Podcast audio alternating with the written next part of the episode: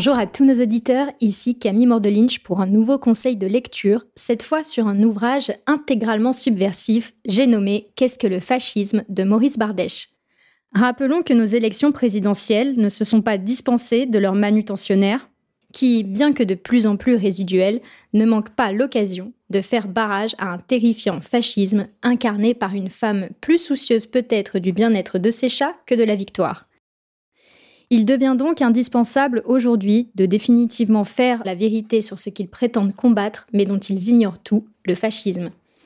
Maurice Bardèche est un universitaire et auteur du XXe siècle. Considéré comme un des fondateurs du révisionnisme, il est le beau-frère et le grand ami de l'intellectuel Robert Brasillac, dont la mort, déchirante pour Bardèche, n'est pas sans lien avec son tournant explicitement fasciste, puisqu'il est fusillé à 35 ans après un procès expéditif en 45 pour collaborationnisme et antisémitisme. Loin de nous donner une définition figée et doctrinale du fascisme, Bardèche tente d'en dresser les principes à grands traits, nous présentant un fascisme passionné et fougueux, quasi mystique, qui tout en l'inspirant ne soit jamais parvenu à s'incarner dans l'histoire. Il démystifie un fascisme diabolisé par des années de propagande pour revenir à ce qu'il était à l'origine, l'espoir d'une troisième voie politique en temps de crise, distincte du libéralisme et du communisme. Il confronte dans cet ouvrage de 1961 une certaine idée du fascisme avec ses expériences politiques réelles et en dresse un bilan critique en en relevant les succès et les erreurs. On sent bien tout au long du livre que Bardèche tente de sauver le fascisme des imperfections du réel pour préserver ce qu'il nomme l'insaisissable fascisme qui s'est donné à voir au travers de grandes personnalités et de l'enthousiasme qu'il suscita. Dans la première partie, l'auteur, qui s'annonce dès les premiers mots comme un écrivain fasciste, procède successivement à l'autopsie des expériences d'Italie, d'Allemagne et d'Espagne. On commence par la première version du fascisme de l'histoire contemporaine, le fascisme italien, incarné par Mussolini.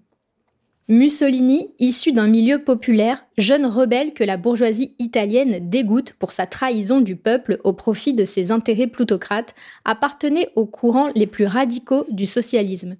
La première revue qu'il fonde s'appelle La lutte des classes, et on sent que Bardèche est attaché à ce terreau social des origines. D'ailleurs, quand Mussolini fonde les premiers groupes paramilitaires, les faisceaux de combat en 1919, qui donneront le terme générique de fascisme, il édicte un manifeste publié dans le journal Le Peuple d'Italie qui dénote un sens aigu pour la question sociale et la condition des travailleurs, puisqu'il postule la promulgation immédiate d'une loi d'État qui limite à 8 heures la journée de travail, un salaire minimum, l'assurance pour les organisations prolétaires de la gestion des industries ou des services publics, et sur le plan financier, je cite, un impôt extraordinaire sur le capital, fort et massif, ayant le caractère d'une vraie expropriation partielle de toutes les richesses. Associé à cela par ailleurs à la confiscation de tous les biens des congrégations religieuses, héritage de l'anticléricalisme des militants de gauche qui ont adhéré aux premières organisations fascistes. Bardèche reconnaît que les faits ont été éloignés des projections théoriques.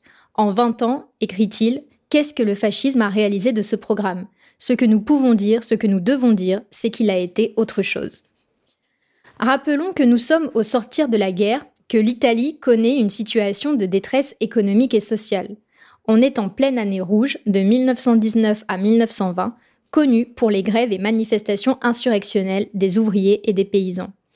Dans le reste de la population, le sentiment généralisé de frustration dû à une victoire mutilée et grand, l'Italie se sentant lésée par des alliés n'ayant pas récompensé le pays à hauteur de ce qu'ils avaient promis pour son engagement dans le conflit. Par ailleurs, l'expérience de la guerre a exacerbé la foi révolutionnaire et un nationalisme presque existentiel, le tout débouchant sur une brutalisation de la lutte politique. Très vite donc, dès l'accession au pouvoir par Mussolini en 1922, l'impératif est de rétablir l'ordre.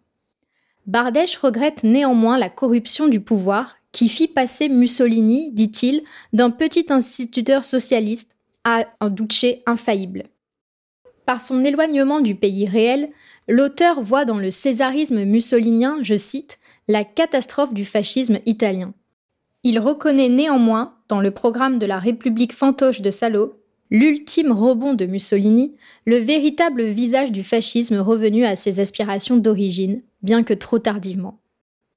Pour ceux qui le désirent, vous pouvez vous référer au manifeste de Vérone, qui en est l'acte constitutif et au sujet duquel Evola écrira qu'il était fortement socialiste et pro-ouvrier dans son orientation. Nous passons maintenant au fascisme germanique, c'est-à-dire le nationalisme allemand. Bardèche voit dans l'orgueil germanique, blessé par la défaite allemande de la Première Guerre mondiale, l'origine du nationalisme revendicatif du Troisième Reich. Bien qu'il soit fasciné par les manifestations d'enthousiasme suscitées par le nazisme parvenu à galvaniser tout un pays et à faire communion entre un peuple et son chef, Bardèche voit la vision d'une supériorité proprement allemande comme l'entêtement qui entraînera le nazisme à sa perte.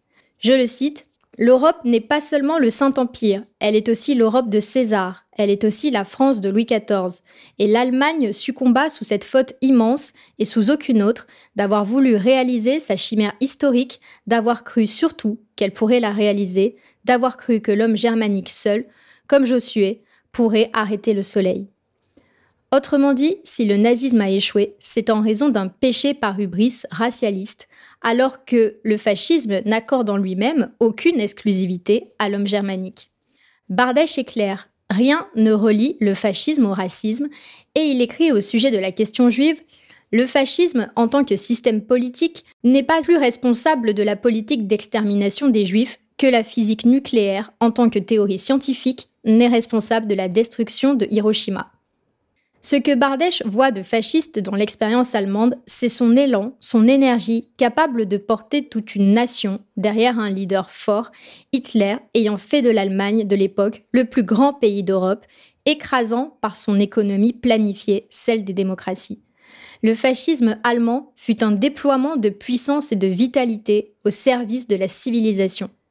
Bardèche écrit que le fascisme allemand fut pour la nation la santé, la jeunesse, la vie. Nous arrivons au dernier point de cette première partie, le franquisme. Bardèche passe rapidement sur l'épisode franquiste, qui n'est en substance, selon lui, pas représentatif du fascisme. Il accorde par contre toute son importance au phalangisme, estimant, je cite, que les seuls fascistes véritables pendant la guerre d'Espagne furent les phalangistes. Ces derniers sont portés par un jeune chef au destin tragique, José Antonio Primo de Rivera, qui meurt exécuté par les républicains à seulement 33 ans. Avocat de formation, Primo de Rivera intègre la politique pour honorer la carrière de son père qui dirigea l'Espagne de 1923 à 1930. Il fonde la Phalange en 1934 avec pour point de départ une révolte contre la barbarie du monde moderne et qui va prendre la forme d'un attachement à la tradition espagnole, y compris catholique, d'un anticapitalisme qui, bien que reconnaissant de la justesse des analyses marxistes, refuse les prédictions communistes et préconise une substitution de la lutte des classes par une idée de coopération au nom de l'unité de la patrie.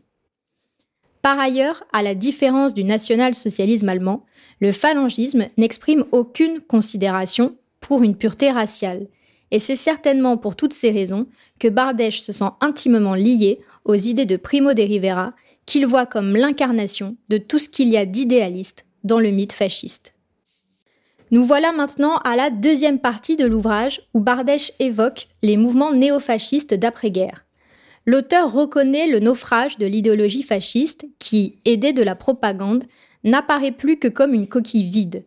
Le fascisme d'après-guerre a perdu son énergie, chère à Bardèche, pour ne retenir qu'un anticommunisme qui admet néanmoins toujours un socialisme autoritaire contre les puissances de l'argent, sur fond d'indépendance et de souveraineté.